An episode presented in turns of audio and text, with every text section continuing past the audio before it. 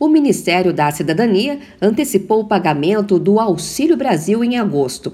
Os primeiros repasses vão acontecer no dia 9 de agosto.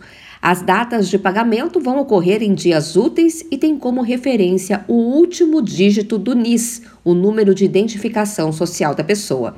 Então, quem tem o NIS terminado em 1 recebe no dia 9 de agosto. Com o final 2, recebe no dia 10 e assim por diante. No dia 22 será o último pagamento para as pessoas com o final zero. Agosto é o primeiro mês de pagamento do auxílio de 600 reais, conforme a PEC dos benefícios promulgada neste mês pelo Congresso Nacional. Esse valor vale só até dezembro. A manutenção do valor de 600 reais do Auxílio Brasil em 2023 poderia custar entre 50 e 60 bilhões de reais.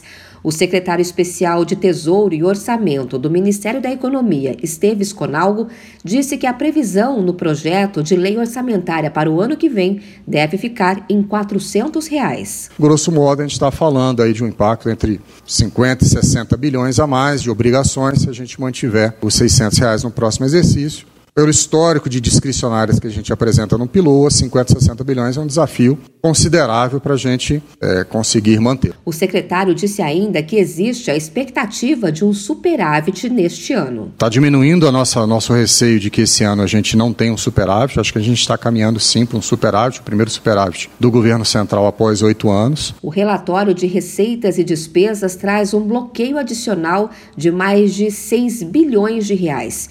Com isso, o corte total de recursos em 2022 sobe para mais de 12 bilhões de reais. As áreas que vão sofrer contingenciamento só devem ser detalhadas depois de um decreto federal. De São Paulo, Luciana Yuri.